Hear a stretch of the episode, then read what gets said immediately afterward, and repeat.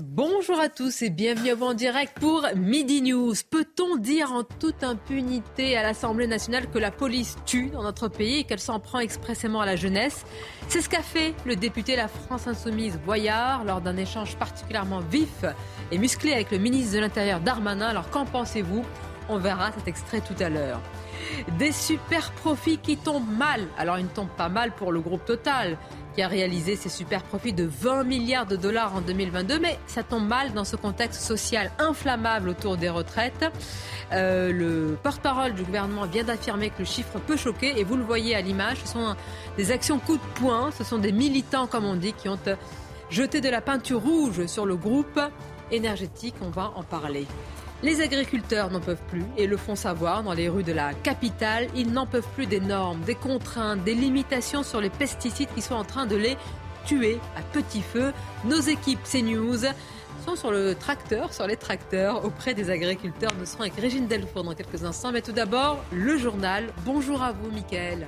Bonjour Sonia, bonjour à tous. Total Energy annonce un bénéfice de 20,5 milliards de dollars, soit 19 milliards d'euros pour l'année 2022, le plus important jamais enregistré par le groupe français et l'un des meilleurs de euh, toute l'histoire du CAC 40. François Ruffin dénonce de son côté la complicité de l'État.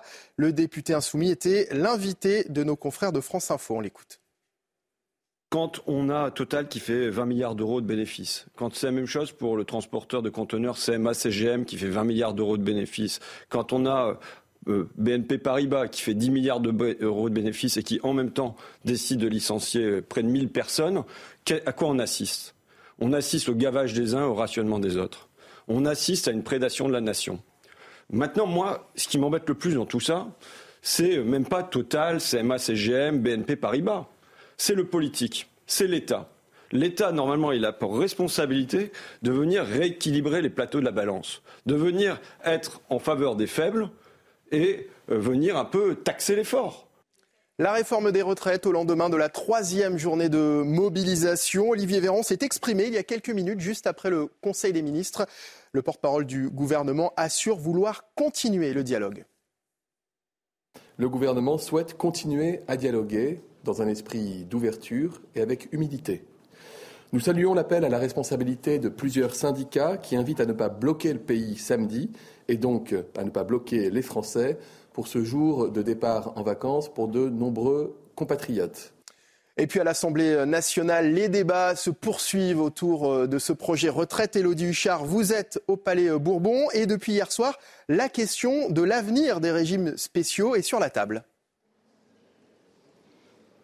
Oui, et le texte qui continue euh, de traîner, évidemment, on en est toujours à l'article premier après trois jours de débat. Alors finalement, ça n'est pas franchement euh, étonnant. La séance avait commencé euh, lundi, rappel au règlement, suspension de séance, motion de rejet, motion référendaire. Mais les régimes spéciaux, c'est un point important. On l'avait vu notamment en commission des affaires sociales la semaine dernière. Les députés, parfois, qui ne comprenaient pas pourquoi on ne s'attaquait pas à tous les régimes spéciaux, y compris d'ailleurs ceux des parlementaires et puis la gauche qui fait tout pour retarder, ralentir l'examen du texte, par exemple, en demandant une commission euh, spéciale sur les retraites. La séance ici au Palais Bourbon, elle va reprendre euh, à 15h. Vous le savez désormais, le temps est compté. Quoi qu'il en soit, vendredi 17 février, le texte ira au Sénat. Et puis, il y a une attention particulière euh, portée à la stratégie de la NUPS. On le rappelle, ils ont déposé 18 000 amendements, mais ils peuvent faire comme ils avaient fait en commission, en retirer d'un coup plusieurs milliers, ce qui entraîne des votes plus rapides et donc ce qui oblige la majorité à être extrêmement présente sur les bancs de l'Assemblée. Article 1er, alors que je vous rappelle que l'article 7 qui parle de l'âge de départ à la retraite est donc encore bien loin. Merci Elodie Huchard en direct de l'Assemblée nationale. L'actualité internationale aux États-Unis. Joe Biden en mission reconquête au Congrès alors que Donald Trump est déjà en campagne. Le président américain qui envisage de se représenter l'année prochaine a pris la parole cette nuit lors du traditionnel discours sur l'état de l'Union. Les détails avec notre correspondante aux États-Unis, Elisabeth Guedel.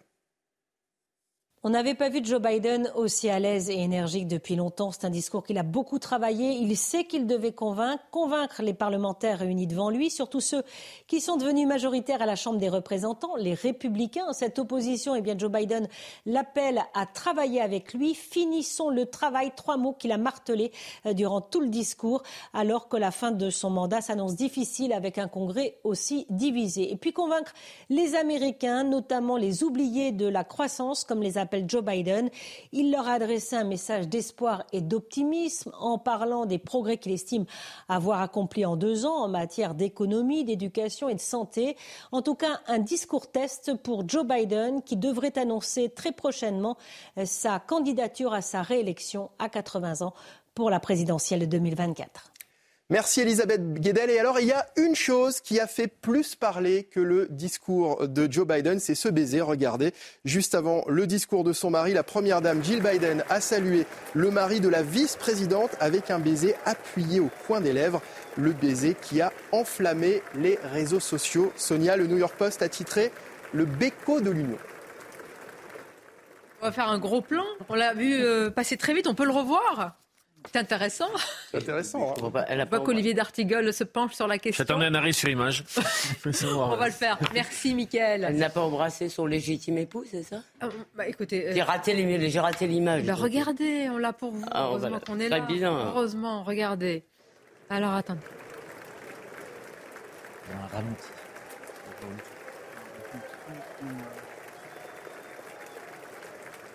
Bah, enfin. Oh enfin, mais on se dit bonjour comme ça autour de ce plateau. C'est bien connu. Bonjour Elisabeth Lévy. Bonjour Sonia. Merci d'être là, directrice de la rédaction de Causeur. Le professeur euh, Kevin Bossuet est avec nous. Bonjour à vous. Sonia. Olivier D'Artigol, chroniqueur politique, nous accompagne. Bienvenue et bonjour. Notre journaliste Eric de Ritmaten, je le remercie, est avec nous. Et Raphaël Steinville nous accompagne. Bonjour, à vous. Rédacteur en chef auprès de Valeurs Actuelles. Il pleut des milliards, pas sur nous. On parlera tout à l'heure des super profits de Total, dont le porte-parole du gouvernement vient de dire que le chiffre peut paraître choquant. Mais tout d'abord, il faut parler aussi du mécontentement des agriculteurs. Ils sont dans la rue, dans la capitale euh, notamment. On va retrouver dans quelques instants Régine Delfour. Écoutons euh, un agriculteur justement au micro de CNews. Quels sont euh, les motifs de leur mécontentement précisément? On écoute. On rentre dans une phase de concurrence particulièrement déloyale qui à la fois risque de déstabiliser nos structures et en même temps risque de mettre sur la table des Français des produits dont on ne veut pas, des produits que nous n'avons pas le droit de produire, que nous ne souhaitons pas produire, mais que malgré tout nous allons importer. Euh, il y a des contraintes euh, aussi au niveau euh, des produits, par exemple les insecticides sur les graines de betterave, on parle, vous êtes sans doute au courant, où on nous l'interdit et on ne nous laisse pas le temps de nous retourner et c'est très compliqué pour nous de produire dans des conditions pareilles. On nous demande une certaine diversité de production sur nos fermes, euh, ce qui est une bonne chose en soi. Mais par la force des choses, il y a des productions qui vont disparaître parce qu'on ne sera plus capable de les, de les produire. Près de 500 tracteurs à Paris. Alors on explique que les pesticides, les néonicotinoïdes, c'est mauvais pour les abeilles. Et c'est vrai, hein, c'est vrai, mais pour autant, il faut aussi tenir compte des normes, des contraintes sur nos agriculteurs. Excès de normes, excès de contraintes, est-ce qu'on est en train de les tuer, et je parle tuer à petit feu justement le métier de nos agriculteurs et le savoir-faire. Régine Delfour, avant d'engager le débat, vous êtes justement avec euh, l'un de ces euh, euh, agriculteurs qui travaille dans le centre Val de Loire. Il s'agit d'Alexandre Pelé. Que vous disent-ils, Régine Quel est le premier argument qui les fait descendre aujourd'hui dans la rue? Oui, bonjour Sonia. Écoutez, la, première chose, c'est que interdire euh, des produits euh, phytosanitaires mais sans solution, eh bien, ce n'est pas possible. Ils veulent défendre une agriculture euh, souveraine. Hein. Ils veulent que cette, cette alimentation française soit bien défendue. Et donc, Alexandre, donc cette interdiction maintenant des néonicotinoïdes, qu'est-ce que ça représente vraiment pour vous? En fait, cette interdiction, elle date de 2018. Donc en 2020, on utilisait déjà plus de produits et il y a eu une catastrophe. On a perdu 60% euh, de notre production, 30% à l'échelon national, 60% en région Centre-Val de Loire. Donc depuis, euh, il y a eu un plan de recherche mis en place. Il y a eu aussi la réintroduction de cet insecticide pour trois années. Et puis, alors que la recherche avance euh, bah, au temps de la recherche, c'est-à-dire que c'est un temps long, cette interdiction de la Cour de justice européenne est venue euh, nous couper l'herbe sous le pied, c'est le cas de le dire, et euh, nous met dans la passe pour cette année 2023. Oui, parce que les semences vont bientôt commencer au niveau du mois de mars. Alors, si en fait il y a cette interdiction, quelle est votre, votre alternative en fait?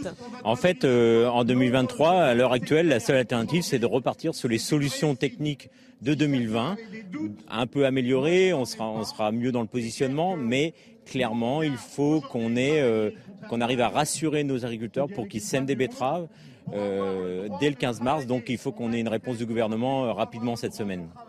Et alors, ces néonicotinoïdes sont interdits en France, mais ils ne le sont pas dans d'autres pays. Donc, on est, la France est le premier producteur européen de sucre. Mais alors, qu'est-ce que ça va impliquer pour vous?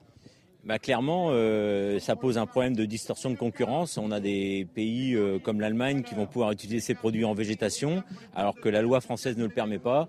Donc on risque de se retrouver euh, en termes de production inférieur à l'Allemagne ah oui, et d'avoir des risques d'importation au niveau européen.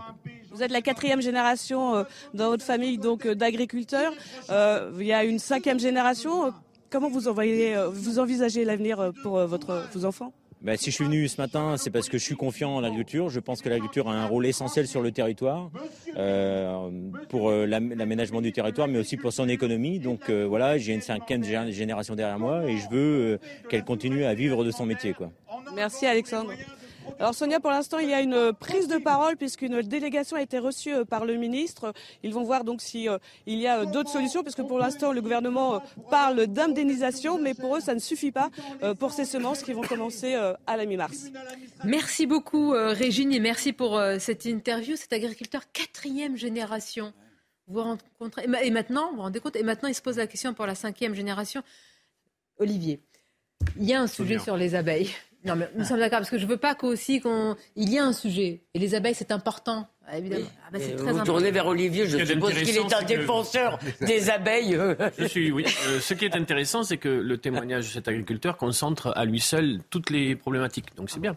D'abord, bien évidemment, la nécessité de produire et d'une agriculture qui se transforme pour le respect du vivant, de la biodiversité, des enjeux euh, environnementaux. Mais euh, ça doit se faire dans justement une transition le monde agricole doit être accompagné. Le couperet qui tombe là est dramatique pour eux économiquement, déjà qui sont très mal. Ce sont des pertes de rendement, alors que la concurrence à l'étranger, elle, n'est pas soumise aux, mêmes, aux mêmes normes. Et la dernière, la dernière dimension, c'est que la recherche publique doit être puissamment aidée, ce qui n'est pas suffisamment le cas dans notre pays, pour, dans la décennie qui vient, accompagner le monde agricole vers des transitions douces et non pas vers une, mort économique qui est décidée. À chaque fois qu'Olivier, à chaque fois qu'Olivier ouvre la bouche, si vous voulez, il y a de la dépense publique qui arrive d'une façon ou d'une autre. Là-dessus, je suis d'accord, si vous voulez, mais le yaka faucon, faut faire ci, faut faire ça. Il y a un moment, faut aussi prendre. Faut le faire. À un moment, faut le faire. Mais maintenant, je reviens à la question des des agriculteurs. Je trouve qu'il y a deux visions si vous voulez, euh, de l'écologie. Je pense que les agriculteurs sont des gens écologistes très soucieux de la nature, très soucieux du bien-être animal, très soucieux de l'environnement. Et ça, ils ont une vision, mais malgré tout, ils travaillent avec. Les animaux, ils travaillent avec. Et ça ne veut pas dire qu'ils ne les aiment pas. Je dis ça parce qu'on leur reproche aussi toutes sortes de choses sur les animaux. Et, font, et ils ont fait d'ailleurs beaucoup d'efforts depuis plusieurs années pour améliorer la qualité de, de ce qu'ils produisent. Mais d'un autre côté, vous avez une vision complètement fantasmatique des écolos qui sont essentiellement des bobos urbains, avec la mère nature à laquelle il ne faudrait pas toucher. Ils remplaceraient bien tous les agriculteurs par des ours pour faire venir les touristes du monde entier. Non mais c'est vrai, je vous assure, il y a une vision de la, de la, nature des écologistes qui est complètement stupide. mais d'accord, mais là, qu'est-ce qu'il faut faire? Il faut plus les... efforts. Là, il faut, comme l'a dit Olivier, que je rejoins, leur, euh, euh, on ne peut pas leur imposer du jour au lendemain, leur demander de, de cultiver avec les mains liées dans le dos. C'est les ravages de la surréglementation. Nos, oui, nos agriculteurs sont devenus les boucs émissaires d'une société en perte de repères. Ils sont d'abord étouffés par les normes. Vous savez que pour planter une vigne dans notre pays, il faut faire trois déclarations. Qu'on encadre l'agriculture, évidemment, c'est indispensable, mais ils sont toujours obligés de se justifier, prouver qu'ils sont dans les clous. Et moi, ce qui m'a marqué à travers ce reportage, c'est la justification. J'ai l'impression qu'il y a une partie de l'opinion publique et une partie du personnel politique qui ne sont là que pour leur dire vous polluez, vous, vous, vous, travaillez mal euh, la terre. Mais c'est quelque chose qui n'est plus possible. Et les arguments écologiques, je les entends. Mais par exemple, l'insecticide sur les betteraves, on, on remplace les insecticides par quoi? Moi, je tiens à la filière filière des betteraves dans notre pays. En plus, on nous dit écologique, écologique. Si on supprime tous ces insecticides, on va importer du sucre d'où D'Inde, du Brésil. Ça va être écologiquement compliqué. Genre, à un moment donné, je pense que ce sont des gens intelligents, ce sont des gens qui font de plus en plus d'études, parfois ils ont des masters d'agronomie, qu'on leur fasse confiance et qu'on leur fiche la paix.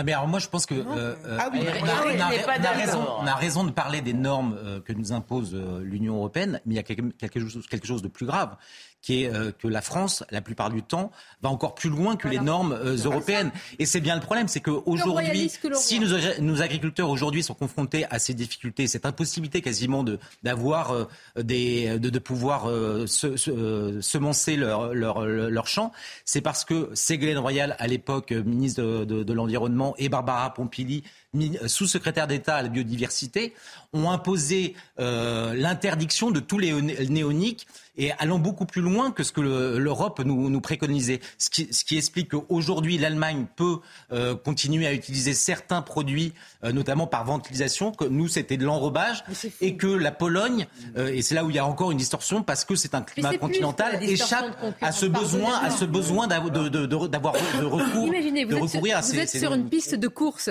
et vous mettez un, vraiment des boulets des boulets.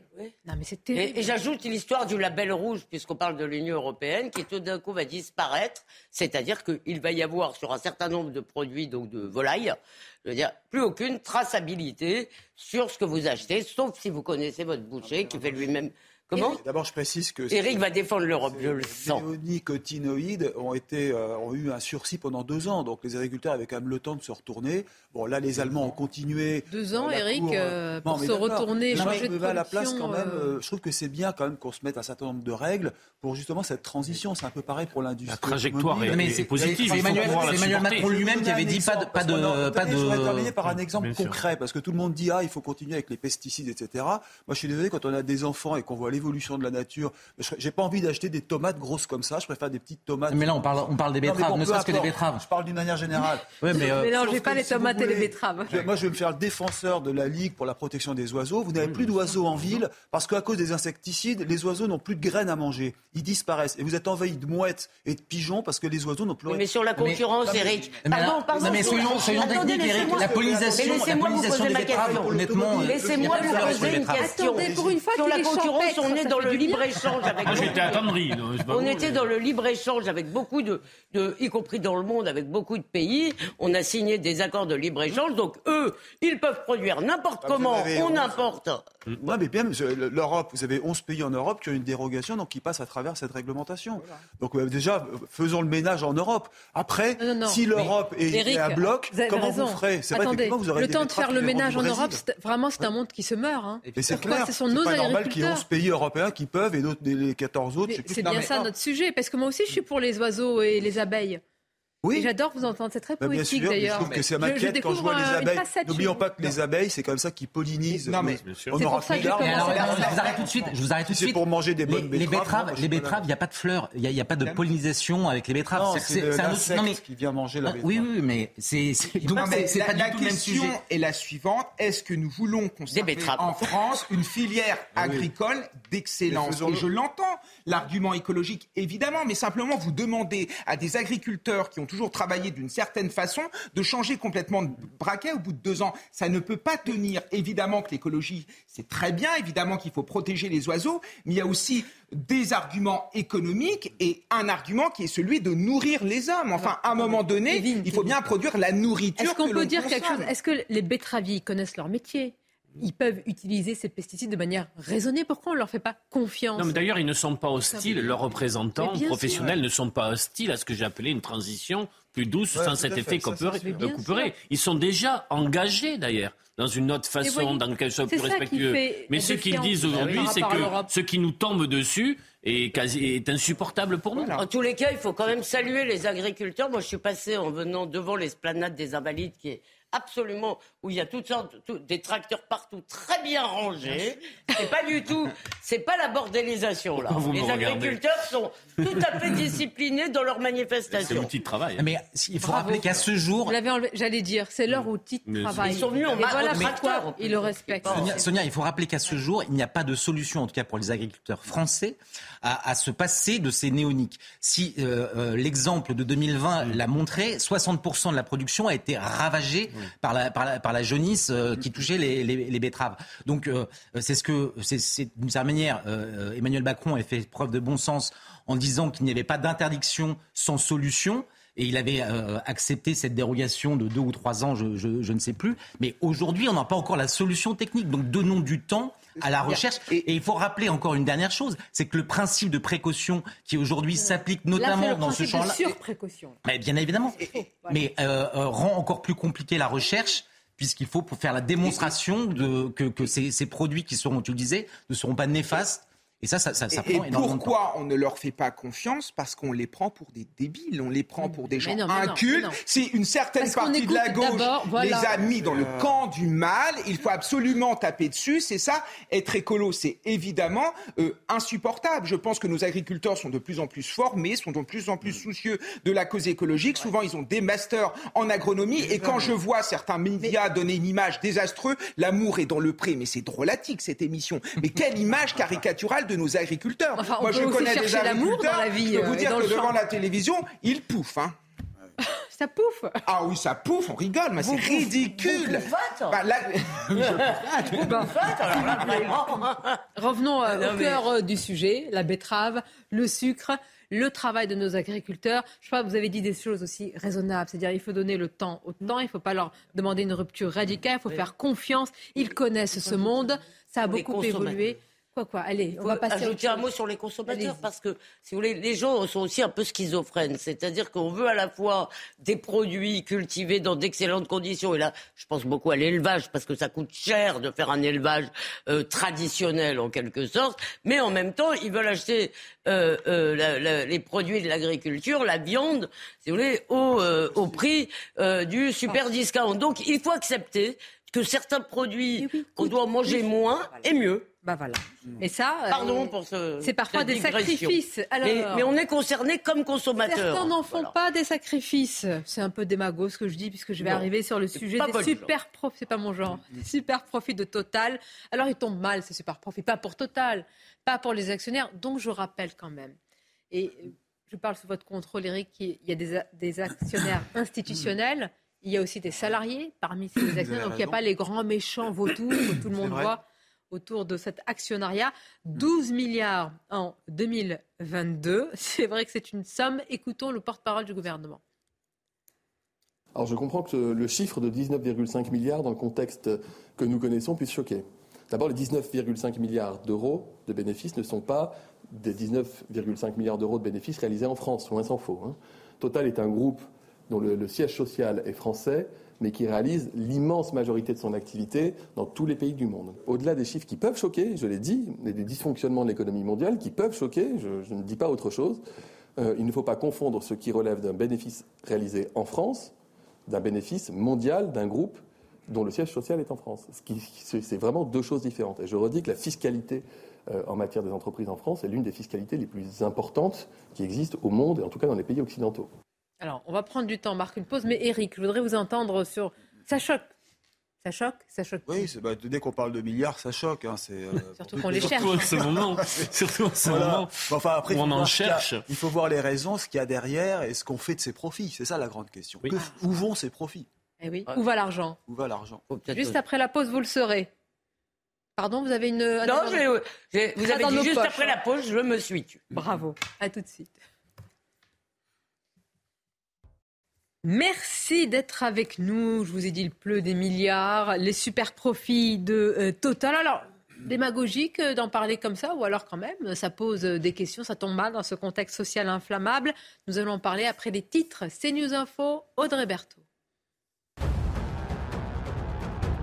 Le gouvernement est pour une nouvelle ristourne à la pompe de Total. C'est Olivier Véran qui vient euh, de l'annoncer. Le porte-parole du gouvernement s'est exprimé ce midi juste après euh, le Conseil des ministres. J'ai entendu la volonté de Total de mettre en place une ristourne et nous l'accueillons favorablement, a-t-il dit, alors que Total Énergie, vous l'avez dit euh, Sonia, a enregistré le meilleur bénéfice de son histoire. À l'international, le bilan continue de s'alourdir après les terribles séismes qui ont touché la Turquie et la Syrie. 11 200 personnes ont perdu la vie selon dernier bilan. Les recherches continuent aujourd'hui pour le euh, troisième jour. Le temps presse pour retrouver des survivants dans les décombres. Avec euh, le froid et le mauvais temps, cela euh, s'annonce compliqué. Et puis Volodymyr Zelensky a atterri ce matin au Royaume-Uni. Le président ukrainien doit être reçu par le roi Charles III et doit également rencontrer le Premier ministre Rishi Sunak. C'est sa deuxième visite à l'étranger depuis le début de l'invasion russe il y a près d'un an. Londres qui s'est engagé ce matin à former des pilotes de chasse ukrainiens. 20 milliards de dollars en 2022, les, les profits de Total Énergie. Euh, le porte-parole du gouvernement admet, en tous les cas, dit que ça peut euh, choquer. Et je voudrais qu'on voit ce qui s'est passé ce matin euh, au siège, à la Défense à, Paris. une action. Alors, militants, moi, je ne sais pas comment il faut les, les, qualifier. En tous les cas, ces personnes, vous voyez ce qu'ils font. Ils mettent de la peinture rouge et noire sur, sur le siège. Euh, ça, on va parler de cette action. Je voudrais qu'on parle de ces profits. À qui, à qui euh, ils vont, euh, Eric profitent les profits À qui profitent les, à qui profitent les profits? Bah écoutez, je vais vous dire, parce que j'ai eu Total longuement tout à l'heure au téléphone. Moi aussi. et, en fait, ces profits profitent essentiellement aux pays où est produit le pétrole où Total travaille vraiment, où raffi... Ah. Alors, euh, attention, ne confondons pas raffinage. Raffinage, il y en a une partie en France. Mais là où le pétrole est produit, je vous donne les pays. Je ne comprends pas les actionnaires. les actionnaires, ils sont là où le pétrole est produit? Alors vous avez, euh, vous avez aujourd'hui les pays, bah, c'est la Norvège par exemple. Hein, euh, vous avez des pays, Total va payer 7 milliards d'impôts à la Norvège. C'est là où on en produit beaucoup. Il y a le Royaume-Uni, 4 milliards d'impôts au Royaume-Uni. Attendez, attendez, il finit et, on lui pose bah, des vous allez voir, je vous ai fait un petit tableau. Donc j'ai repris euh, les profits mondiaux, effectivement, euh, euh, le dollar et les euros. Et en France, vous voyez le chiffre apparaître, 900 millions d'euros, donc moins d'un milliard par rapport aux 19 milliards, vous voyez. Donc je ne vais pas dire que c'est rien. Enfin, c'est quand même relativement faible par rapport à l'ensemble. Vous déduisez les rabais sur le carburant, les fameux 30 centimes ou 20 centimes qu'avait fait Total à un moment, vous rappelez, l'an dernier. Donc ça fait 550 ah millions d'euros à enlever.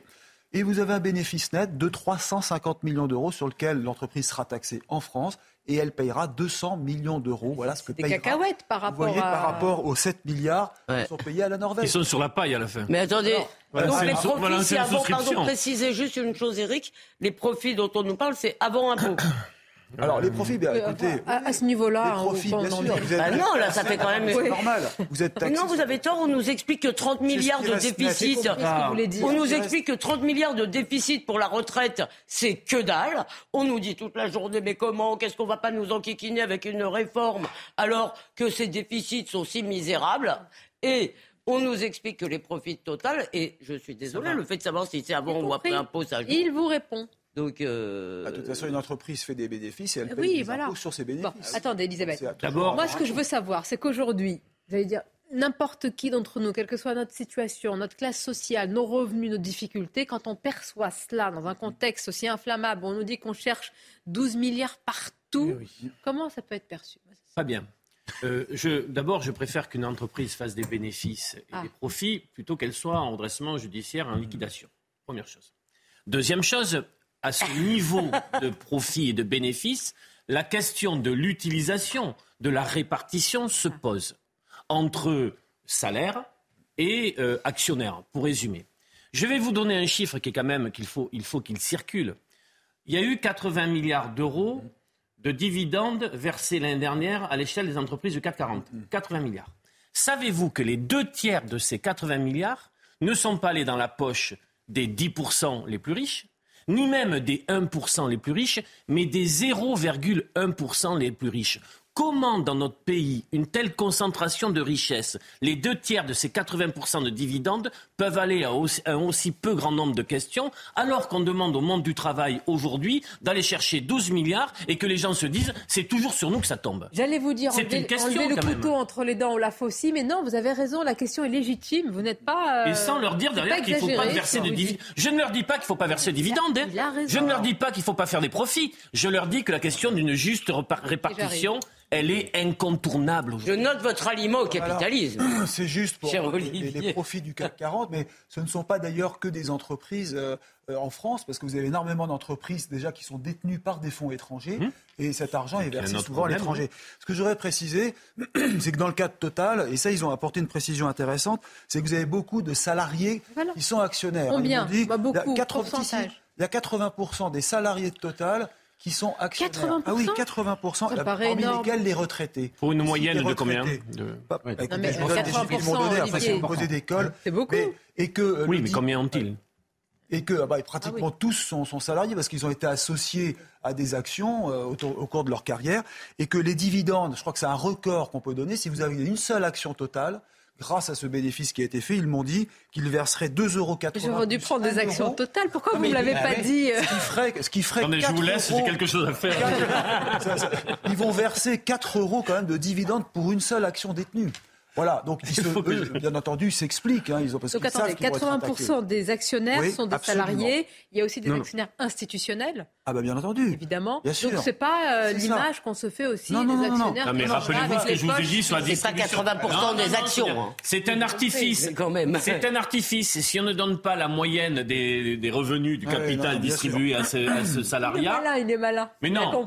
Deux tiers des 80 milliards va dans les 0,1% les plus riches. Déjà, il y a il reste plus qu'un tiers à se partager pour les 99,9. Chers, amis, quel que soit, bien sûr, on préfère qu'il y ait des groupes et des entreprises qui ont des, profits. Après, les super profits, c'est un sujet. Mais on cherche 12 milliards pour les retraites. D'où c'est une paille par rapport à 0,1% du PIB. Euh, Raphaël. Non, mais c'est parce qu'en plus, dans le même temps, effectivement, quasiment toutes les entreprises du, du, du 440 euh, ont leurs résultats et, et donc euh, euh s'accumulent ces, ces, milliards. Et donc, dans l'opinion publique, il y a, y a l'idée un peu simpliste qu'il suffirait d'aller piocher chez ces puissants pour, pour finalement se, se, se passer de cette réforme des retraites.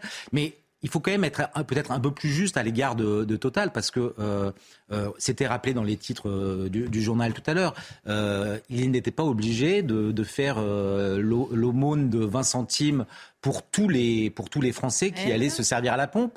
Euh, je crois que c'est 550 millions euh, euh d'euros de, qui, euh, qui, qui, qui, ont été offerts. Ils auraient ils auraient pu privilégier et c'était même plus légitime pour une entreprise privée leurs salariés en augmentant tout, tout le... donc ils ont essayé de s'acheter mhm. les bonnes grâces de l'opinion et on voit qu'aujourd'hui encore l'opinion publique aurait tendance à, en vouloir toujours davantage. Donc il y, y, a quelque chose de, de Même Joe Biden aux États-Unis dit ça suffit. On peut plus, on peut plus fonctionner comme ça. Par rapport ah bah si Joe Biden le dit. Euh, non, mais c'est pour vous dire quand même. C'est pas non plus le plus ah révolutionnaire. Hein. Est-ce que vous savez qui a utilisé pour la première fois le mot super profit Je pense que ça va faire plaisir à Olivier puisque c'est Karl Marx dans Le Capital en 1867 et on l'a déjà mis en place en France puisqu'en 1916 Aristide Briand, hein. Aristide Briand a taxé les super profits liés à l'industrie de guerre. Alors après, moi, ce qui me gêne dans ce débat, c'est qu'on a l'impression qu'il y a de l'argent partout. Sans doute qu'il y a de l'argent autour de ces super profits. Mais sur la réforme des retraites, moi, je trouve que ce système doit s'auto-financer. Parce que, évidemment, les super profits ont un caractère exceptionnel. On ne peut pas financer un tel processus sur le long terme en taxant les super attendez, les gens, ils voient ce qui se passe. Ah, ils voient que pour le quoi qu'il en coûte, c'est des milliards qui sont partis. Pour euh, l'armée, et c'est très bien, vous avez vu là, la, le dernier, euh, la loi programmatique pour l'armée, combien de bah, ils se disent quand même. Non, mais excusez-moi, la Mais je suis mais pardon, là, je voudrais répondre à ça, moi. Je suis navré, les gens devraient comprendre. Moi, je prends mes concitoyens pour des gens parfaitement intelligents. Ils peuvent hein. comprendre la différence entre l'impôt, d'accord, par lequel nous commençons déjà à être un peu si vous voulez, euh, des recordman, euh, des, je ne trouve pas le mot français, mais enfin, avoir un des records du monde pour les impôts et les prélèvements obligatoires, et la retraite, dont je dois répéter à peu près chaque jour que elle n'est pas financée normalement par l'impôt, à part les 30 milliards, hein, mais bon, euh, qu'elle est financée par des actifs qui payent pour les inactifs. La deuxième chose, très vite, euh, euh, Kevin l'a un peu annoncé, aujourd'hui, ces gens font des super profits. Alors, euh, je suppose, parce qu'il y a le prix du gaz qui a explosé, donc, etc., etc.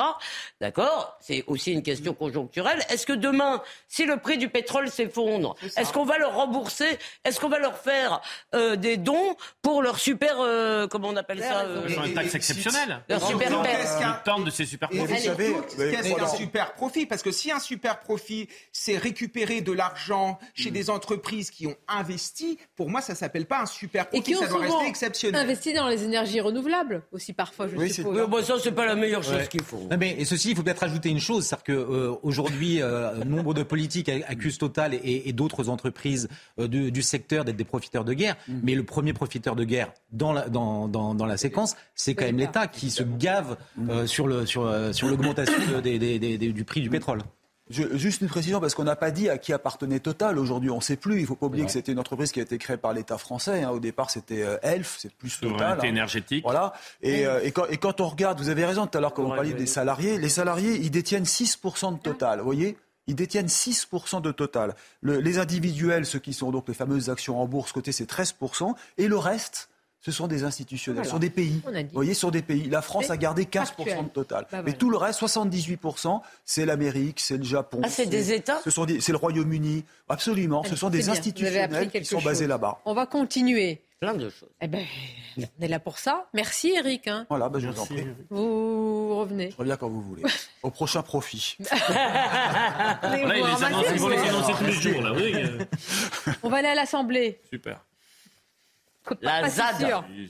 Alors, la ZAD, vous avez vu ce qui s'est passé autour d'Adrien Quatennens bah ah, Regardez, regardez. On va en parler. Attention.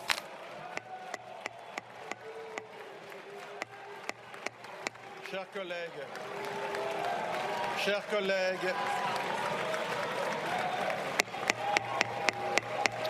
chers collègues,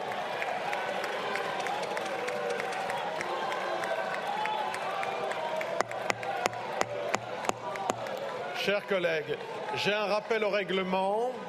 13h30. Chers collègues. Bon voilà, une, euh, une assemblée euh, mouvementée, une première prise. Franchement, on pouvait s'y attendre. Bien sûr. Non, c'est la question du timing, puisque effectivement, du mm. point de vue du droit, rien n'interdit à Adrien Quatennens d'être dans l'hémicycle. Donc c'est une question politique. Il s'est passé hier ce que Sandrine Rousseau avait prédit à Damien Abad.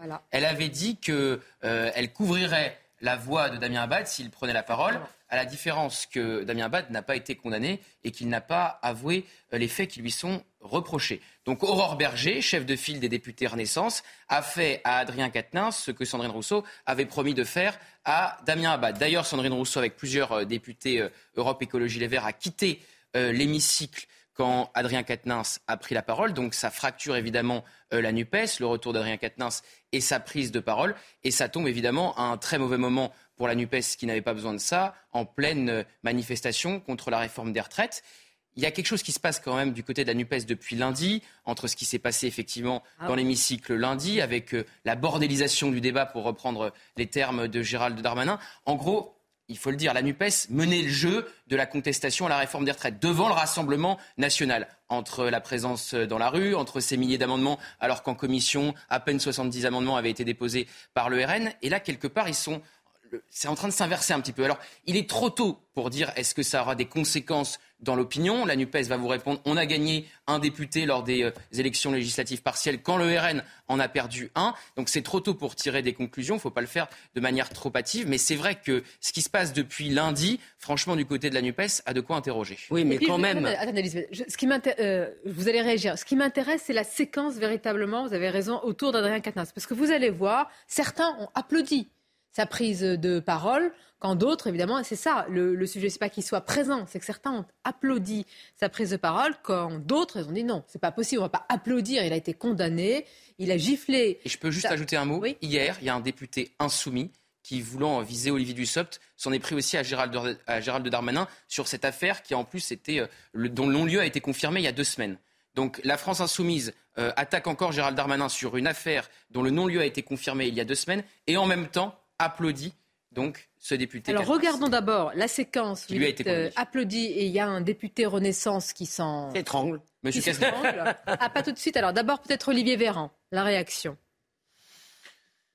Là où nous voulons supprimer les régimes spéciaux que les Français ne comprennent plus et pour cause, Rassemblement national et NUPES se mobilisent en vue de les conserver. Et l'image de la soirée, qui résume beaucoup de choses, c'est quand même ces députés de la NUPES qui se lèvent pour applaudir debout leurs collègues fraîchement condamnés à l'issue de violences physiques contre sa compagne, tandis qu'il prend le micro pour défendre le fait qu'un conducteur de bus et de métro puisse partir à la retraite à 52 ans. Franchement, mais attendez, il a raison. Applaudir debout. Pardon, les applaudissements sont peut-être d'un peu mauvais goût. Maintenant, je vous signale qu'hier, il y avait une une du Parisien parce qu'il y a une étude qui est sortie sur le nombre d'excisions en France.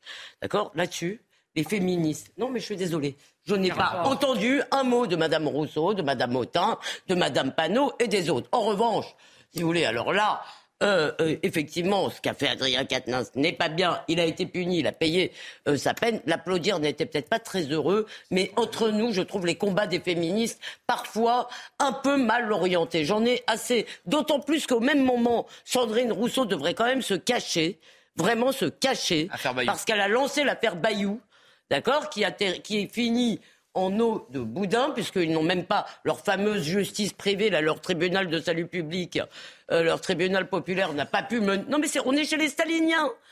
Il n'a pas pu... mieux organisé. Dites-vous avec nuance. non mais l'acquisition, l'acquisition, le tribunal de l'acquisition, le tribunal de l'acquisition, mon cher Olivier, interrogez Donc les vous dites c'est la géométrie variable, très bien. Quand il y a des sujets aussi graves, dis que malgré tout, a le droit de revenir à la. Nous parlons quand même de violences faites aux femmes. Pardonnez-moi. Il a, il a avoué. Il, est, il, a été condamné. Il a été condamné. Levé pour l'applaudir debout. D'accord. Dans le cœur battant de la démocratie, l'hémicycle. dans notre pays, il a été condamné certes, mais il n'a pas été condamné à une peine d'inéligibilité. Il n'a pas été condamné à ne pas siéger pour les C'est un sujet politique. Non, mais c'est un sujet politique. La question, la question, c'est une question de nuance. Est-ce qu'il fallait se lever pour l'applaudir? Non, Certainement non.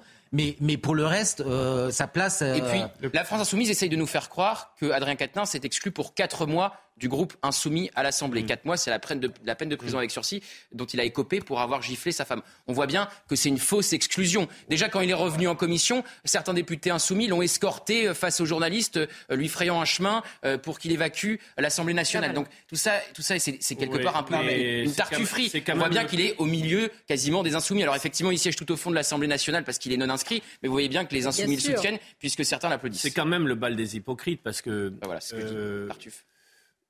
D'accord, il y a condamnation et c'est sur des faits graves. Il n'y a en effet pas peine d'inéligibilité. J'ai toujours pensé depuis le début que la sortie pour lui, politiquement, était, le, fait de se représenter devant le suffrage universel. Je trouve qu'il revient trop tôt et que sa communication, je me souviens d'un entretien sur une autre chaîne, n'allait pas dans. Le timing n'allait pas. Mais c'est le bal des hypocrites, parce que je vois certains qui montent, qui montent, mais qui sont moins montés sur d'autres sujets concernant des proches de leur groupe. Et surtout, il ne faut pas faire oublier qu'il y a dans ce, dans ce moment parlementaire des moments de grande qualité. L'intervention de Ruffin euh, est une intervention de qualité. C'est pas sujet. Non, mais je suis pas en train de passer je, ne veux pas, je ne veux pas qu'on puisse croire que le temps parlementaire, on ne le fait pas croire. Mais, je trouve, par exemple, que l'affaire Catenès sur Damien Abad, parce que vous faites référence à Damien Abad, beaucoup d'espace ah, sur Damien Abad. Dites-moi, quand... non, mais, Damien Abad, ça a fait des jours et des jours. Quelqu'un du RN ou de la droite, non, mais non, mais Damien Abad, ça a fait des jours et des jours. J'adore cette expression. Non, mais je, ne suis pas un féministe hystérique. Je pense que vous pouvez en témoigner. Euh, féministe ou hystérique, je sais pas. Vous voulez... Plaisante. Allez-y, pardon. Non, mais voilà. Mais je pense. Il a une plus grosse voix que moi. Hmm. C'est vraiment injuste. non, mais de manière générale, moi, ça m'a choqué ces applaudissements. Je veux dire, à un moment, ce sont hmm. des faits graves. Euh, hmm. Monsieur Katnins a été condamné, et je pense que s'il a été hué, c'était une réponse face à ces applaudissements qui ne sont pas admissible. Moi, je veux bien qu'on lui accorde des circonstances atténuantes, mais encore une fois, moi, ça me fait doucement rigoler de voir la France insoumise se retrouver dans le camp du mal, parce que je peux vous dire que si le député de retour avait été de droite, évidemment que la France insoumise s'en serait donné à cœur. Il a été condamné. Voilà. On va pas non plus. Euh, il revient trop tôt. Il a été condamné. Ah bah voilà. Délai de. Elisabeth a raison sur ça? Non mais Olivier faisait référence à Damien Abad. Vous avez entendu Damien Abad reprendre la parole dans l'hémicycle? C'est un choix politique. Est-ce que Julien Bayou s'est exprimé alors que son affaire est. Donc Adrien Quatennens doit sauter ad vitam aeternam. Excusez-moi. Je répète, je répète. Il doit y avoir à nouveau des élections. Je répète, d'accord, qu'il a été condamné pour avoir eu un geste très malheureux dans le cadre d'un conflit. On parle d'un groupe qui s'en prend toujours à ses opposants politiques sur ces sujets. Ça, c'est vrai, mais moi, je pense que si on continue avec cette espèce de chasse aux sorciers permanente, pardon, je finis, ça va tomber sur tout le monde, Gauthier. Ça ne va pas seulement pénaliser les uns ou les autres, ça va pourrir le monde dans lequel on vit tous. Mais Elisabeth, vous êtes sur un plan, j'allais dire, judiciaire, moral, etc. Nous, on est sur un plan politique. Vous êtes dans un chaudron qui est euh, l'hémicycle. Imaginez que vienne une proposition de loi, un texte sur les violences faites aux femmes et qui prennent la parole. Il ne peut pas. Non, là, il pourra pas. Ah, il pourra pas. Pourquoi? Il est député. Vous bah venez de dire, il a été condamné. Il peut. Moi, je vous ai dit qu'il ne fallait. C'est un député diminué.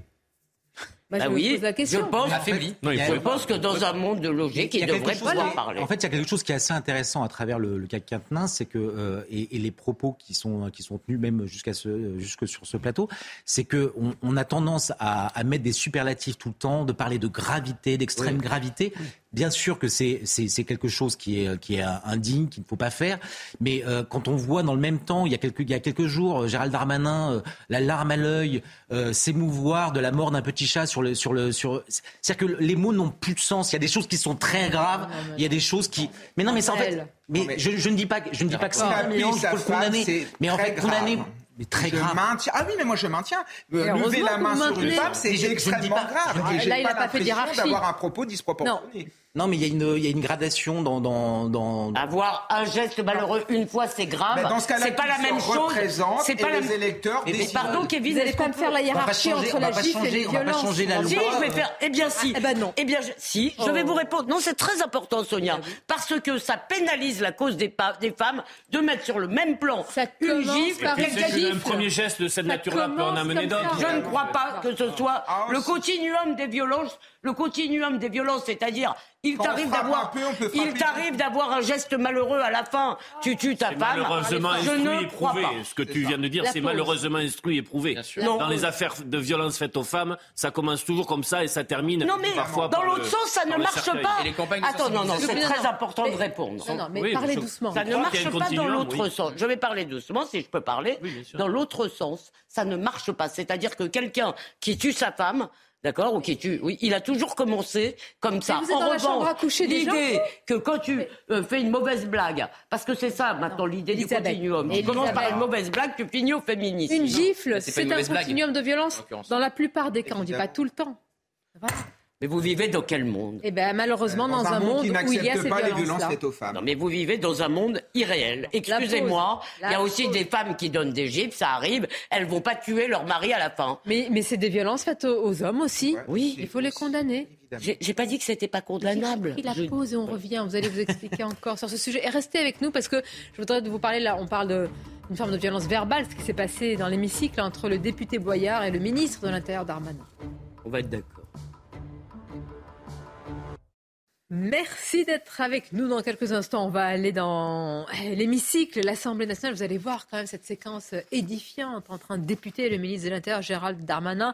Je remercie Jérôme Jiménez d'être avec nous. Bonjour à vous, porte-parole IDF UNSA Police. Vous allez voir ce qui a été dit. Pas beaucoup de surprises malheureusement dans, la, dans les mots et la bouche de ce député, Louis Boyard, qui dit que la police tue et qu'elle vise expressément la jeunesse. Mais tout d'abord, le journal. Rebonjour, Michael.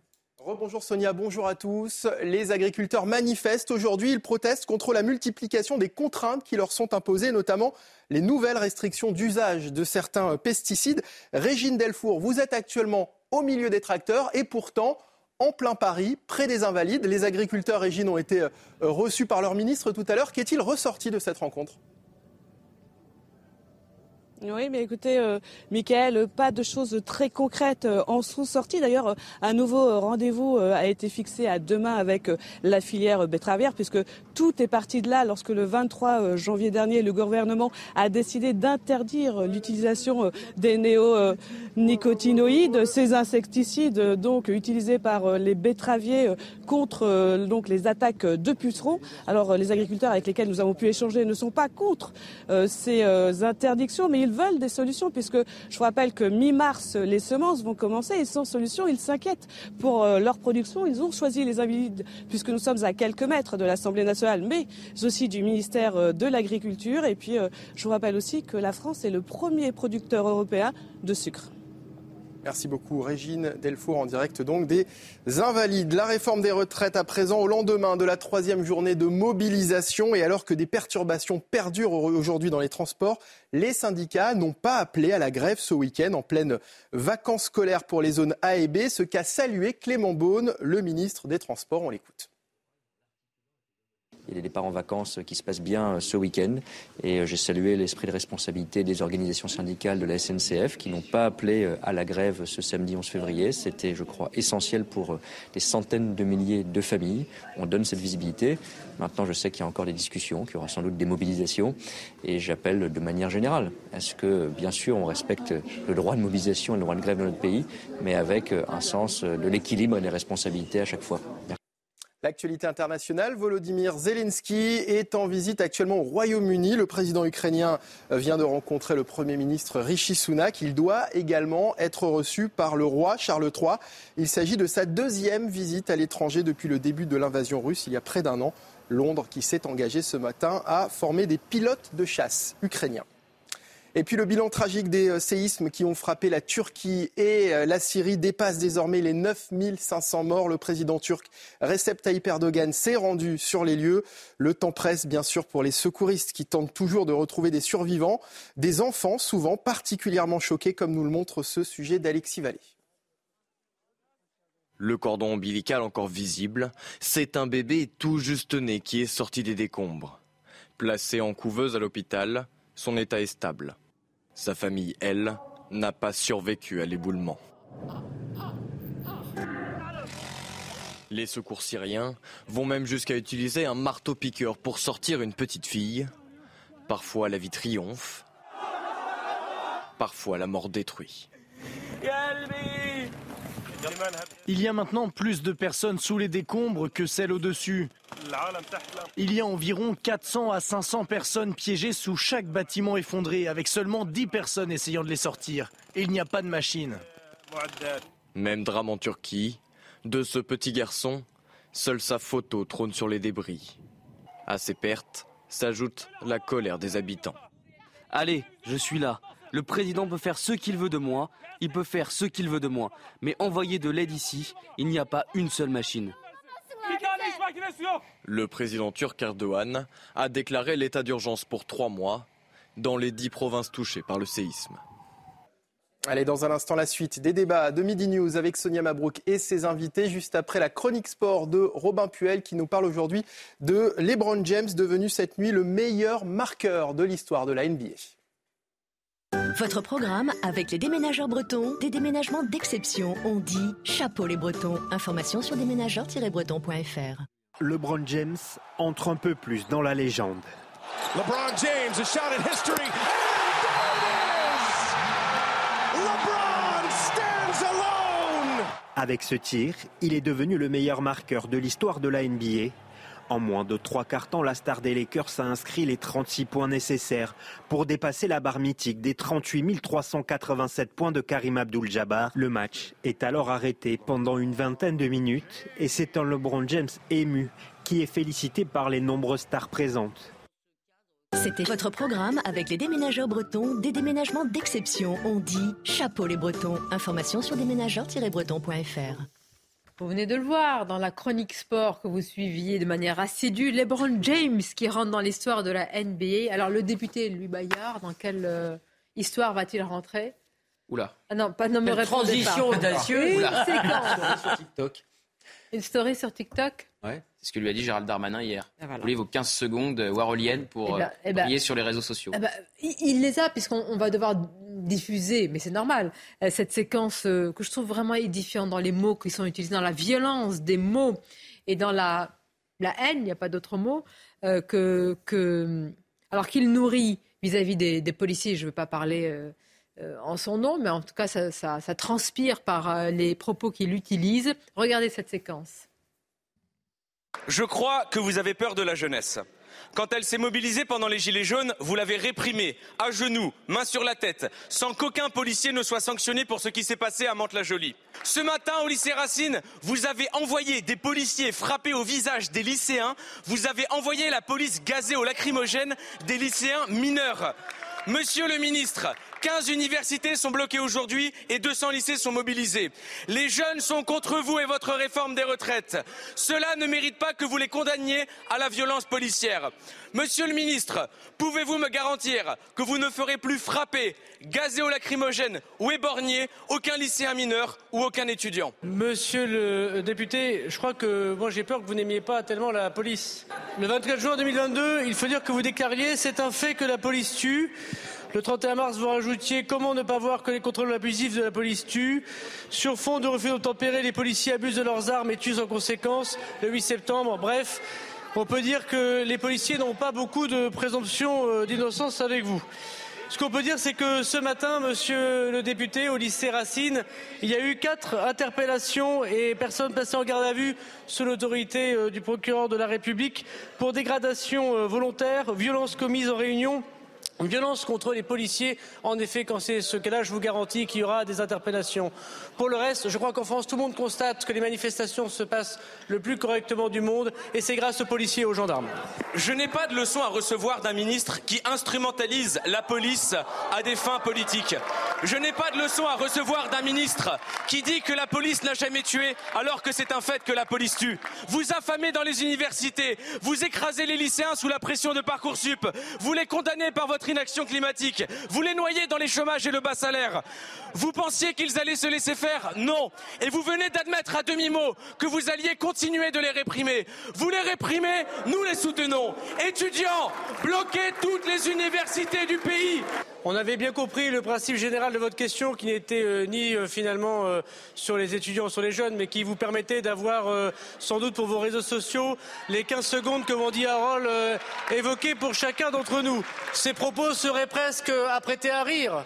s'ils n'étaient pas si graves de la part d'un représentant de la nation. Mais dans vos propos, dans vos propos, monsieur le député, vous avez redit ici, dans le temple de démocratie, que ceux qui gardent notre sécurité, qui meurent sous la balle des terroristes, qui meurent sous le couteau de ceux qui attaquent les femmes et les enfants, qui attaquent nos concitoyens les plus pauvres, les policiers, ces petites gens, ces ouvriers de la sécurité, pour parler comme le Parti communiste que vous avez très longtemps abandonné, vous les réinsultez ici en disant qu'ils tuent. C'est une honte. Et ce mépris social qui est le vôtre, monsieur le député, malheureusement. Merci beaucoup, monsieur le ministre. Le ministre de l'Intérieur a tellement raison de, rappeler cela, euh, évidemment. Comment vous avez réagi aux, propos du député La police tue bah, Écoutez, je vais reprendre votre transition, je vais me permettre. Autant j'ai beaucoup de respect pour LeBron James et ce qu'il vient de faire en NBA. En tant qu'ancien basketteur, c'est magnifique d'être le meilleur scoreur de la Ligue américaine. C'est quand même euh, très, c'est une sacrée performance, très bel athlète. Louis Boyard, euh, c'est pathétique. C'est honteux, scandaleux, clivant. C'est un élu de la République. Il est dans l'hémicycle et aujourd'hui, il ose encore dire que la police tue. Et quand on dit ça, la police tue, c'est un fait, et on le dit clairement dans l'hémicycle. En fait, la, difficulté, et j'ai beaucoup de collègues qui m'ont écrit dans ce sens, c'est que cela sous-entend que tous les policiers sont des meurtriers en France. Ben oui, bien sûr. Ça sous-entend pas, C'est catastrophique. Alors, euh, bien évidemment, les policiers sont en colère d'entendre des choses comme ça. Euh, je ne vois pas l'intérêt, mis à part faire le buzz médiatique c'est pas constructif, c'est clivant, c'est on, veut semer le chaos, pas pour reprendre la bordélisation ou autre, mais quel est l'intérêt aujourd'hui de la bouche d'un élu de la République de tenir des propos anti-flics de la sorte De, eh ben, semer euh, des, des, De flatter son parler à son électorat J'ai une question quand même, parce que euh, est-ce qu'un député peut dire ça euh, à la... Non, mais pas... Il y a un député qui a été sanctionné il n'y a pas longtemps pour avoir dit des propos sur euh, pas d'un point de vue judiciaire. Il a été sanctionné par euh, l'Assemblée elle-même, oui. D'accord. Mais non, mais je vais pas. Est-ce que est-ce qu'un député peut dire ça sans être sanctionné par l'Assemblée nationale? La police tue, donc ce sont des meurtriers. Ou est-ce que ça rentre dans le cadre du débat politique pour Non, ça doit rentrer dans le cadre du débat politique. Ce matin, il y avait un ancien député chez Pascal Pro qui disait que c'était tout à fait possible de dire ça dans l'hémicycle et que ça rentrait dans le cadre effectivement du débat parlementaire. Et encore une fois, qui a été le premier du côté de la France insoumise à dire la police tue Jean-Luc Mélenchon. Donc il n'y a pas de surprise. Les insoumis parlent à leur électorat. On aurait pu croire à un moment donné qu'à force d'être trop dur avec les policiers, euh, l'électorat n'allait pas euh, le suivre, les suivre. Mais si l'électorat était là, Jean-Luc Mélenchon, euh, pendant la campagne présidentielle, s'en est pris plusieurs fois aux, policiers et il est arrivé troisième de l'élection. Alors moi, euh, je crois beaucoup parce qu'Éric Zemmour, il, y a une forme de rééquilibrage, mais peut-être en partie euh, sur, ça, vous avez raison. moi, en, tant qu'enseignant, je vois les ravages de ce discours dans nos banlieues où des jeunes, parfois de 14 ou 15 ans, se mettent à nous dire que la police tue parce qu'ils ont vu ça sur TikTok et ce Louis Boyard a quand même un certain un certain écho dans nos bah banlieues. et cette propension à appeler au bordel dans nos collèges et dans nos lycées, alors que la place des collégiens et des lycéens, ce n'est pas dans une manifestation, c'est dans une salle de cours. Je trouve que M. Boyard instrumentalise la jeunesse, je trouve que M. Boyard infantilise la jeunesse. Heureusement que dans notre pays, il y a des jeunes qui respectent profondément la police. Et moi, quand en banlieue, j'entends des jeunes nous dire heureusement que la police est là. Merci à la police. Il font un travail formidable et, merci à eux de le dire. Monsieur Boyer, s'il a un jour un problème, il sera très content que la police. Évidemment, euh, comme Monsieur Mélenchon, mais euh, euh, juste d'abord, il faut, je pense qu'il doit avoir le droit de le dire dans l'hémicycle. Il faut faire attention. Euh, l'hémicycle, ça doit être un lieu même. J'ai posé l'action parce que le député la fois dernière du Rassemblement national d'ailleurs, il a eu cette remarque sur le bateau des migrants. Oui. Il a été sanctionné. Il y avait une suspicion de racisme, donc non, non, non, ils l'ont pas sanctionné pour racisme. il y a pas pour, tumulte. Ils l'ont sanctionné pour tumulte. Pardon, ils l'ont sanctionné pour tumulte. Mais il faut faire attention. La parole de la parole des députés euh, à mon avis, il faut faire très attention. Dans l'hémicycle, la parole doit être libre. Et nous, ensuite, on est libre de critiquer. il y a un devoir d'exemplarité. Juste, pour ajouter à ce qu'a dit Kevin, moi j'ai été extrêmement choqué si vous voulez. Et là, pour le coup, j'ai pas envie euh, de les encourager ni même de les féliciter. Je trouve, par le comportement moutonnier des étudiants de Rennes 2 qu'on a vu, oh. qu'on a vu quand il est allé les voir. On va voir ces images. C'est terrible. Oui, allez-y, parlez. Je vais juste commenter les images. Il y a une forme de il y a une forme d'auto-victimisation de la jeunesse, si vous voulez. Euh, ça, vraiment, il suffit que il, suffit d'aller leur dire comme vous êtes malheureux, comme on vous traite mal, comme la police vous agresse. Qu'est-ce qui se passe, Olivier d'Artigot Je dis que des étudiants peuvent réfléchir par eux-mêmes. Il y a des étudiants qui sont contre le mouvement des retraites. Il a harangué quand même les étudiants. Oui, bien sûr. Euh, il est dans son rôle, il est dans son. Ah bon ben oui, c'est son itinéraire politique. On Donc vous allez à l'intérieur des facultés. Moi, je préfère. Vous dites sortez, cassez Non, il est dans son itinéraire. C'est un ancien dirigeant d'un syndicat lycéen. Vous n'allez pas le transformer parce qu'il est rentré, il est, il est ce qu'il a toujours été. Aujourd'hui, il est député. Je préfère. Non, mais ce que je l'exemplarité, c'est important. Je vais vous répondre sur deux points. D'abord, je préfère cette Assemblée nationale que la précédente. Première chose. Bah ça, les Français l'ont choisi. On peut, je, la préfère. On peut totalement être en opposition avec euh, euh, Boyard. Ce n'est ni ma gauche ni mon rapport à la, à la police, pour le coup, tout en euh, acceptant qu'il ait le droit de le dire dans l'hémicycle. Et d'ailleurs, le ministre lui répond. Quant à l'engagement des lycéens ou des étudiants, euh, n'ayez pas des commentaires qui relèvent un peu du mépris les concernant euh, sur le thème, ils ne peuvent pas comprendre, ça ne les concerne pas. Qu'est-ce qu'ils ont à, réfléchir à la, à la, retraite alors qu'ils n'ont pas déjà commencé à travailler? C'est leur droit de pouvoir s'intéresser ou ne pas le faire à la question du débat Et c'est mon droit, pardon, sur l'avenir des retraites. J'ai été interpellé, je vais répondre, c'est mon droit c'est mon droit, parce que précisément parce que ce ne sont pas des petites choses fragiles et qu'on n'est pas obligé de se prosterner, si vous voulez, devant cette merveilleuse jeunesse, c'est mon droit de considérer qu'ils se font avoir par un discours démago et qu'ils sont ce que Philippe Muret appelait les mutants de panure. Je voudrais laisser parler Jérôme Jiménez, puisque c'était orienté contre les, forces euh, de l'ordre. Bien sûr, mais en fait, en fait, je vais rebondir sur ce qu'a dit Kevin, et c'est très juste. Euh, quand je vous dis que, à mon sens, c'est très dangereux ces propos. Pourquoi Nous, à l'UNSA Police, on fait régulièrement des opérations police, rapprochement police-population avec les jeunes de banlieue, petites et grandes couronnes. Les enfants, aujourd'hui, les jeunes, 10-12 ans, ils vivent tous connectés 2.0, réseaux sociaux. Ça circule. Derrière, après, aux enfants, déjà qu'on se bat pour améliorer un petit peu les relations, il faut expliquer. Il faut expliquer derrière. Et eux, ils ne sont pas confrontés à ça la colère après qu'il peut y avoir des jeunes dans les quartiers qui montent gratuitement avec des propos anti-flics. vous avez tout résumé. Et c'est pour ça que c'est pas, certes c'est exagéré, mais c'est pas insignifiant politiquement parce que justement, euh, euh, ça, ça, devrait l'être, mais euh, parce que euh, Louis Boyard et un certain nombre de politiques aujourd'hui ne conçoivent la politique qu'à travers les réseaux sociaux, les punchlines euh, et l'effet que ça produit sur, sur un certain nombre de, de, de personnes, que ce n'est plus insignifiant. On ne devrait même pas s'attarder à, à, commenter des propos qui sont qui sont pas seulement exagérés, qui sont faux. ils se tiennent, mais, c'est pour ça que je vous dis, ils se tiennent au Parlement. la réalité numérique fait qu'aujourd'hui, ça devient un objet politique. Et, je suis d'accord, mais j'aimerais rebondir avec, sur ce qu'a dit euh, Olivier ces gens ne sont pas dans la démocratie. Quand vous bloquez tout un lycée, que vous empêchez des lycéens d'aller étudier, vous n'êtes pas dans la démocratie.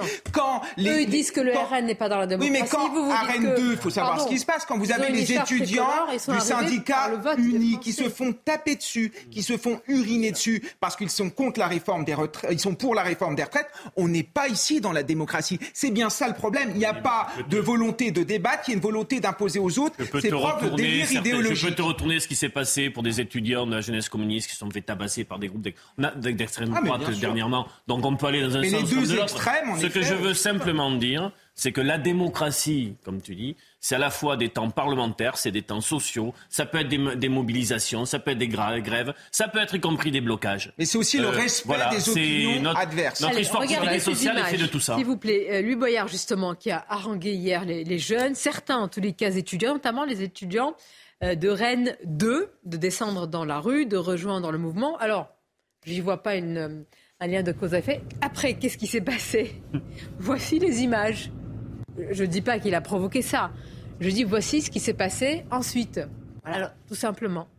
Alors d'abord, moi d'abord Rennes 2, il faudrait peut-être plutôt que de dire ils sont en grève tel jour, on devrait dire quand ils sont ouverts, hein, parce que Rennes, 2 doit avoir à peu près le record français des jours de grève et de blocage. Et j'aimerais bien savoir que valent leurs diplômes à la fin. Non, mais vraiment, si vous voulez, ils sont connus pour ça. Mais par ailleurs, je trouve qu'il y a aujourd'hui un discours qui encourage la jeunesse dans une espèce de vision victimaire d'elle-même. Ce sont les victimes de tout. Euh, on, leur, on leur lègue ceci, une planète pas bien. Euh, il y a la génération des boomers, ils ont été très méchants. Ils ont, ben, je trouve qu'on devrait faire attention que aussi, on peut tenir à la jeunesse un discours. Mais ils pensent par eux-mêmes. Tu n'as pas à leur parler. Ils pensent par eux-mêmes. Euh, mais tu parles toute la journée de tout le monde ici. C'est notre boulot de, c'est notre boulot de commenter des paroles et des, oui, et des les actes. Jeunes pensent par eux-mêmes. Écoute, d'abord les jeunes, ça ne veut rien dire. Et moi, je pense aussi par moi-même. J'ai le droit de dire, si tu veux, que cet encouragement, la vision euh, doloriste de la jeunesse ne lui rend pas service. Il y, a un enjeu pour la Nupes. Il y a un enjeu pour la Nupes de faire entrer la jeunesse dans ce mouvement, puisque ah, pourquoi il pense à la jeunesse, c'est parmi les derniers à avoir fait reculer un gouvernement, le CPE de Dominique de Villepin. Donc, pour la NUPES, et Louis Boyard est un représentant de la jeunesse, donc évidemment, il est mis en avant par la France insoumise et il en profite pour aller dans des universités pour effectivement haranguer ces jeunes. Il y a un enjeu à les faire entrer dans ce mouvement pour tenter de faire reculer le gouvernement. Représentant d'une jeunesse, de la jeunesse. Oui, bien sûr, j'ai dit de la jeunesse. Non, mais c'est pas grave, vous avez raison. Parce que vous, vous êtes jeunesse, aussi. Je suis aussi jeune. Nous le sommes un peu tous sur ce plateau, nous le sommes restés.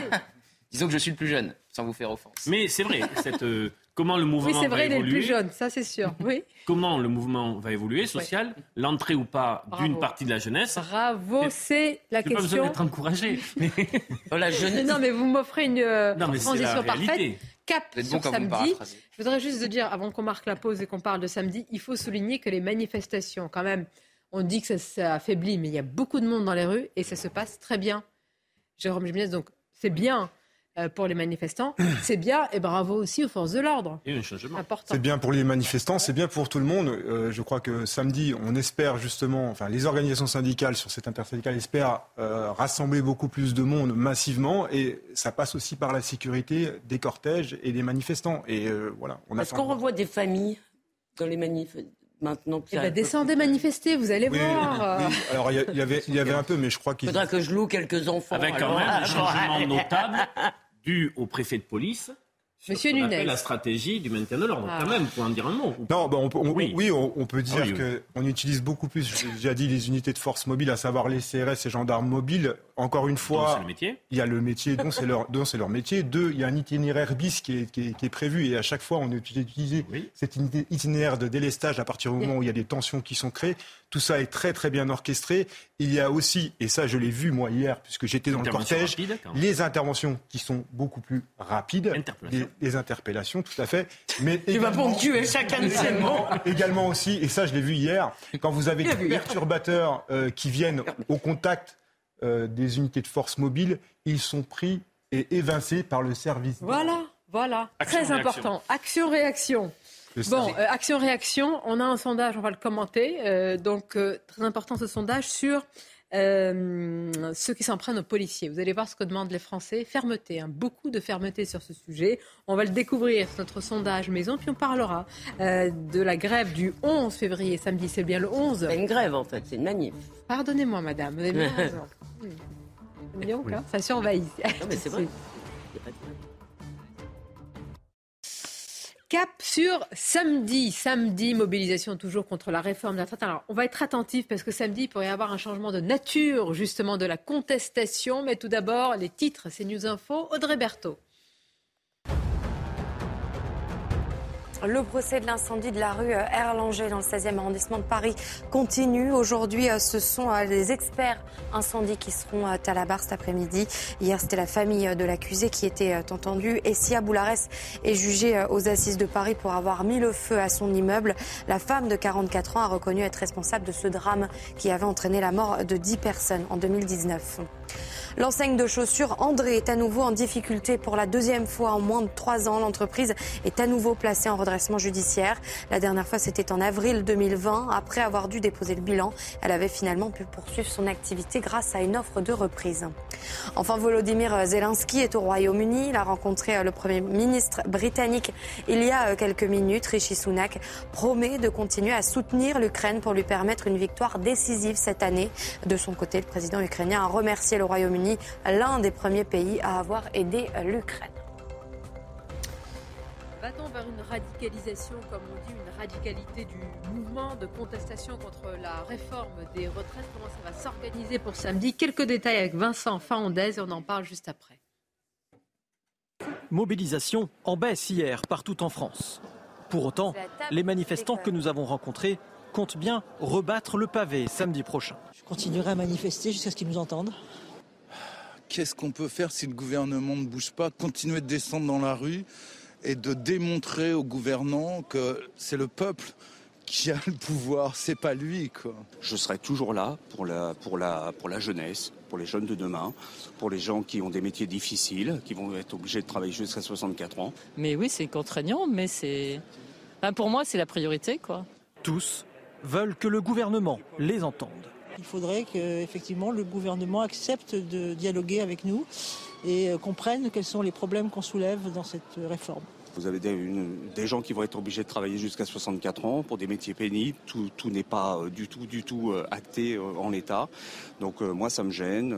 C'est pas normal. Je pense que l'argent, on peut le, le trouver ailleurs. En attendant samedi, l'intersyndicale appelle à continuer la mobilisation, multiplier les actions ou encore à interpeller les élus. Si.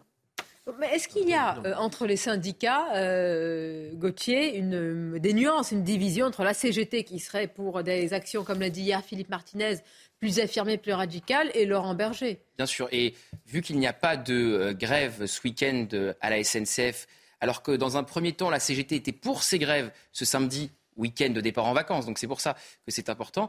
Et la CFDT était contre. Donc ça montre que pour le moment, c'est plutôt la ligne de la CFDT euh, qui l'emporte. Je rappelle une chose, lors de la précédente réforme, c'est la point qui a été abandonnée par euh, le gouvernement d'Édouard Philippe, euh, il y a eu 50 jours de grève, 50 jours de grève consécutifs à la RATP et à la SNCF, ce qu'on ne connaît pas aujourd'hui.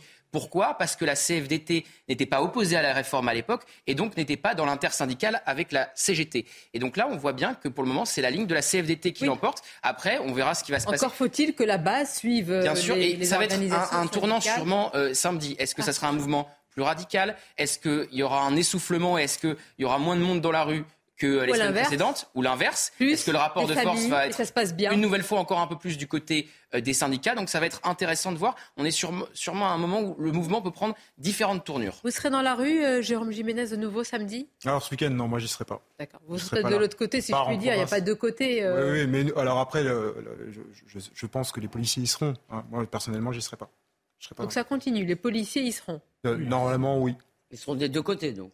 Exactement. En maintien de l'ordre et comme, mani et comme manifestant. Est-ce qu'il peut y avoir un changement de nature samedi avec des familles, avec un autre profil, avec peut-être aussi le privé encore plus il, faut, il faut savoir que l'intersyndicale se réunit après chaque journée de mobilisation pour faire le point. Est-ce qu'il y a des discussions, des sensibilités? Oui, bien évidemment. Eh oui. Notamment sur euh, la manière la plus, euh, la plus forte, la plus pérenne d'ancrer le, le, le, mouvement. Ce qui est maintenu, c'est ce phénomène euh, préfecture sous préfecture. Euh, grande ville, petite ville. Ça, c'est étonnant, c'est une caractéristique très forte. Ah oui, il y a beaucoup de monde. Dans les il y a beaucoup de monde. Et la journée du samedi peut changer la sociologie de la manifestation. Elle sera toujours ancrée, territorialisée, mais c'est vrai, ça peut être une, une, une, une, mobilisation plus forte et avec les familles. Les... Euh, mardi, ça faisait, pour certains qui suivent le mouvement un peu au début, le troisième jour de grève. Ce qui est beaucoup. Hein. Et donc de paye en moins. Euh, sur une émission euh, sur CNews, on voyait que c'était un ouvrier du bâtiment nous disait c'est 80 euros pour moi. Voilà, c'est trois jours de paye en moins. Là. Mais il est vrai que la mobilisation et la sociologie évolutive de samedi sera un élément décisif qui va peser sur des lignes. Quoi? Sur la manière dont le gouvernement, hein, qui a déjà manière dont l'intersyndical va durcir ou pas. Non, mais justement, moi, il me semble. Euh, d'abord, je pense qu'ils ont été très intelligents euh, pour ce coup, les syndicats, de décider de ne pas faire de grève au moment des vacances. La phrase était super, sauf un truc. Parce Pour ce coup, il y a toujours beaucoup d'intelligence dans le mouvement social. D'accord, d'habitude. Excuse-moi, très souvent, ils se tirent une balle dans le pied, deviennent très impopulaires parce qu'ils pourrissent la vie des gens. Là, euh, de dire on va laisser les gens partir en vacances, qui est peut-être l'influence de la C'est la ligne de Laurent Berger, c'est vraiment la, ligne de Laurent me Paraît, me paraît très bonne. En revanche, moi, mon sentiment, je, peu de monde en plus. je ne sais pas si quelque chose peut faire plier le gouvernement. Vous nous avez parlé du Conseil constitutionnel, ça ben c'est quand même. Non, mais restons sur ça. Mais est-ce que autre chose que, des grèves peut faire plier le gouvernement? Non. Ah, si, c'est arrivé dans notre histoire politique, mais, mais, mais, là, ça en prend pas le chemin. C'est vrai. que vous avez déjà vu un gouvernement reculer e. simplement après bah, des e. manifestations. Ah bah oui, 95, le CPE dont j'ai parlé tout à l'heure. Mais 95, le, le, pays était bloqué, il y avait des grèves. Bah oui, mais Juppé, Juppé droit dans ses euh, renonce. Est-ce que sans grève, un mouvement peut faire... Alors là, vous reprenez la ligne de la CGT de Philippe Martinez. Mais oui, là-dessus, parce qu'il a raison. Bon, moi j'ai deux questions, politiques mais sécuritaires. Quand je vous dis est-ce que le mouvement peut changer de nature, est-ce que le fait que ce soit un samedi, avec tout ce qui s'est passé récemment, les, gilets jaunes, etc., est-ce qu'il peut y avoir un autre mouvement qui va se créer dans ce mouvement euh, actuel? Est-ce que vous le craignez, vous le redoutez, Jérôme Jiménez? Un autre mouvement, non, sur les éléments euh, extérieurs qui viendraient perturber les manifestations. Par contre, je rejoins Il y en a eu, ce, hein, que, ce que dit Olivier D'Artigol, c'est que je crois que le, le principal euh, ce qu'attendent les syndicats samedi, c'est des manifestations qui soient beaucoup plus familiales. C'est-à-dire qu'on on espère réellement que les, euh, bah, les Français seront présents dans la rue, euh, en famille, avec leurs enfants, et euh, que le mouvement soit beaucoup plus populaire et diversifié. Qu'on n'a pas vu les premières manifs se sont bien passées. Donc le côté, la crainte d'aller à manif parce que ça allait, disons, taper, oui, castagner. un peu plus rassuré que ça va changer mais, Non, mais qui est du monde ou pas samedi, ça n'en changera absolument rien. On voit bien qu'on a un gouvernement qui engendre Vous n'avez jamais manifesté, vous, de votre vie, hein? Parce que quand même... Euh, jamais, jamais, jamais, jamais. C'est vrai ce mensonge Jamais, jamais si, j'ai vu des manifestants dans grave, vie. Hein je les ai vus. Bon, c'est vrai que je suis plutôt du côté de l'ordre et de la réaction, oui, oui, je l'admets. Mais vous nous, étonnez, vous, vous nous étonnez, là, je ne... Non, non, mais ma question, c'est quand même, s'il y a beaucoup plus de monde, euh, évidemment, le gouvernement peut rester sourt. Mais à un moment, il y a un rapport de force. Oui, mais ça se jouera à l'Assemblée nationale, je pense. Oui, vous savez qui obtient des concessions et même dans les concessions, les amendements, etc. Vous Sonia, vous savez qui obtient des concessions du gouvernement? C'est pas tant la CGT, c'est les Républicains. Ah mais on est d'accord. Ils sont en fait à la gauche du gouvernement, c'est ce qu'on a appris avec cette ah. réforme des retraites. Et c'est la minorité de LR. Mais j'ai posé la question ce matin à Xavier Bertrand. je vous ai écouté. Est-ce qu'il aime la chanson de Jacques Dutronc?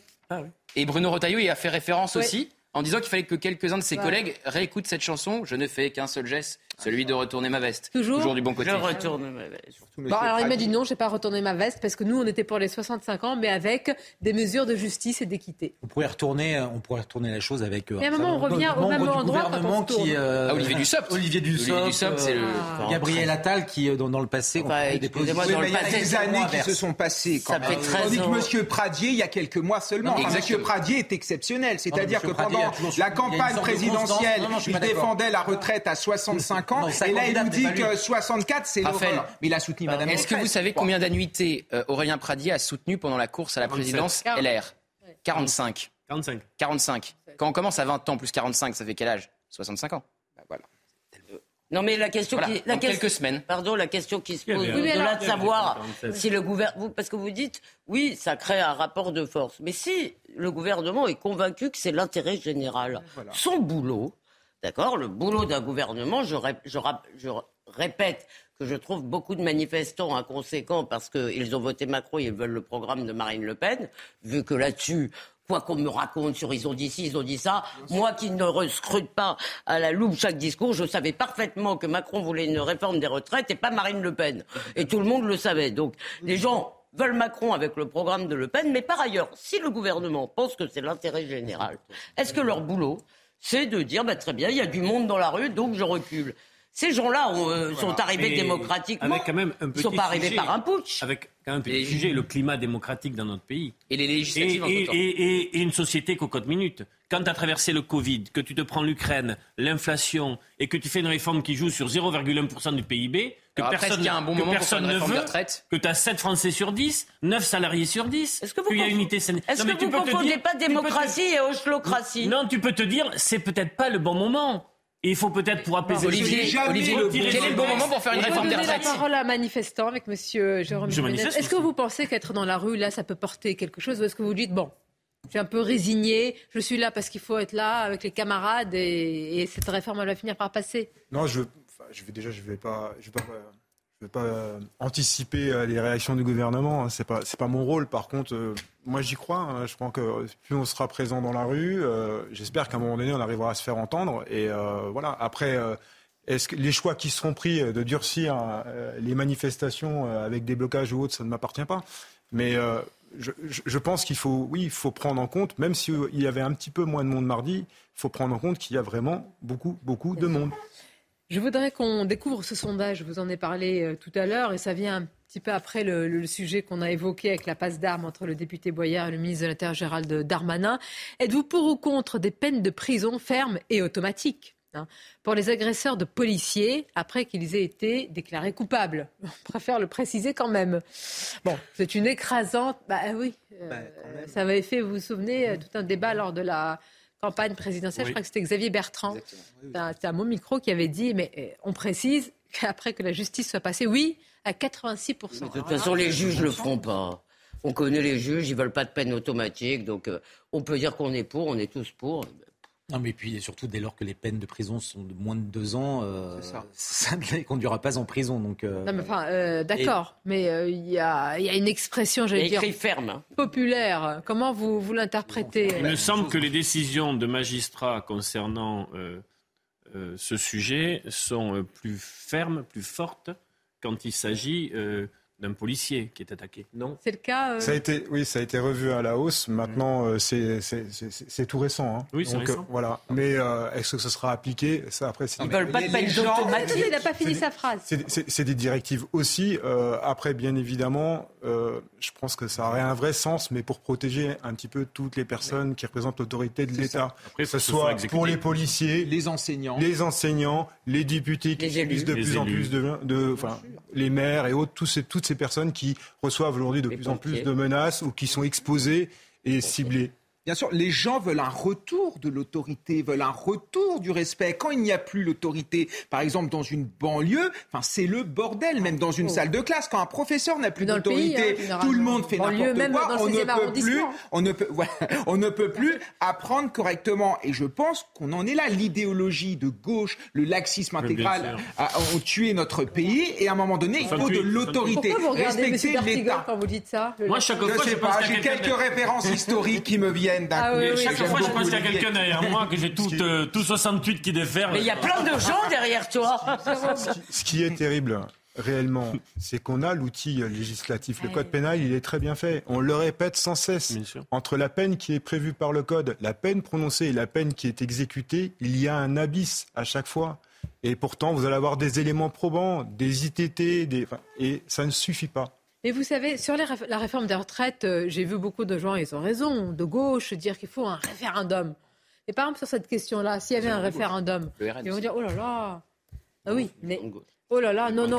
non, parce que les Français, les Français seraient capables de dire plus de fermeté, moins d'immigration. Vous êtes, Mme une observatrice attentive de la vie politique. Ne dites oh. pas la gauche. Arrêtez de me flatter. Non, mais pas la gauche. enfin, il n'en reste plus grand-chose, Olivier. Hein. Pourquoi ça? Qu'est-ce que la gauche Est-ce qu'elle existe encore vraiment? Mais bien sûr, oui, je l'ai rencontrée. l'état de la droite Elle existe, je l'ai rencontrée. Non, mais, je pourrais dire pareil. Mais je pourrais dire où, quelle heure Je pourrais dire pareil de la droite. Mais pourquoi vous croyez qu'on congèle Olivier d'Artigol sur ce Non, non, non, mais.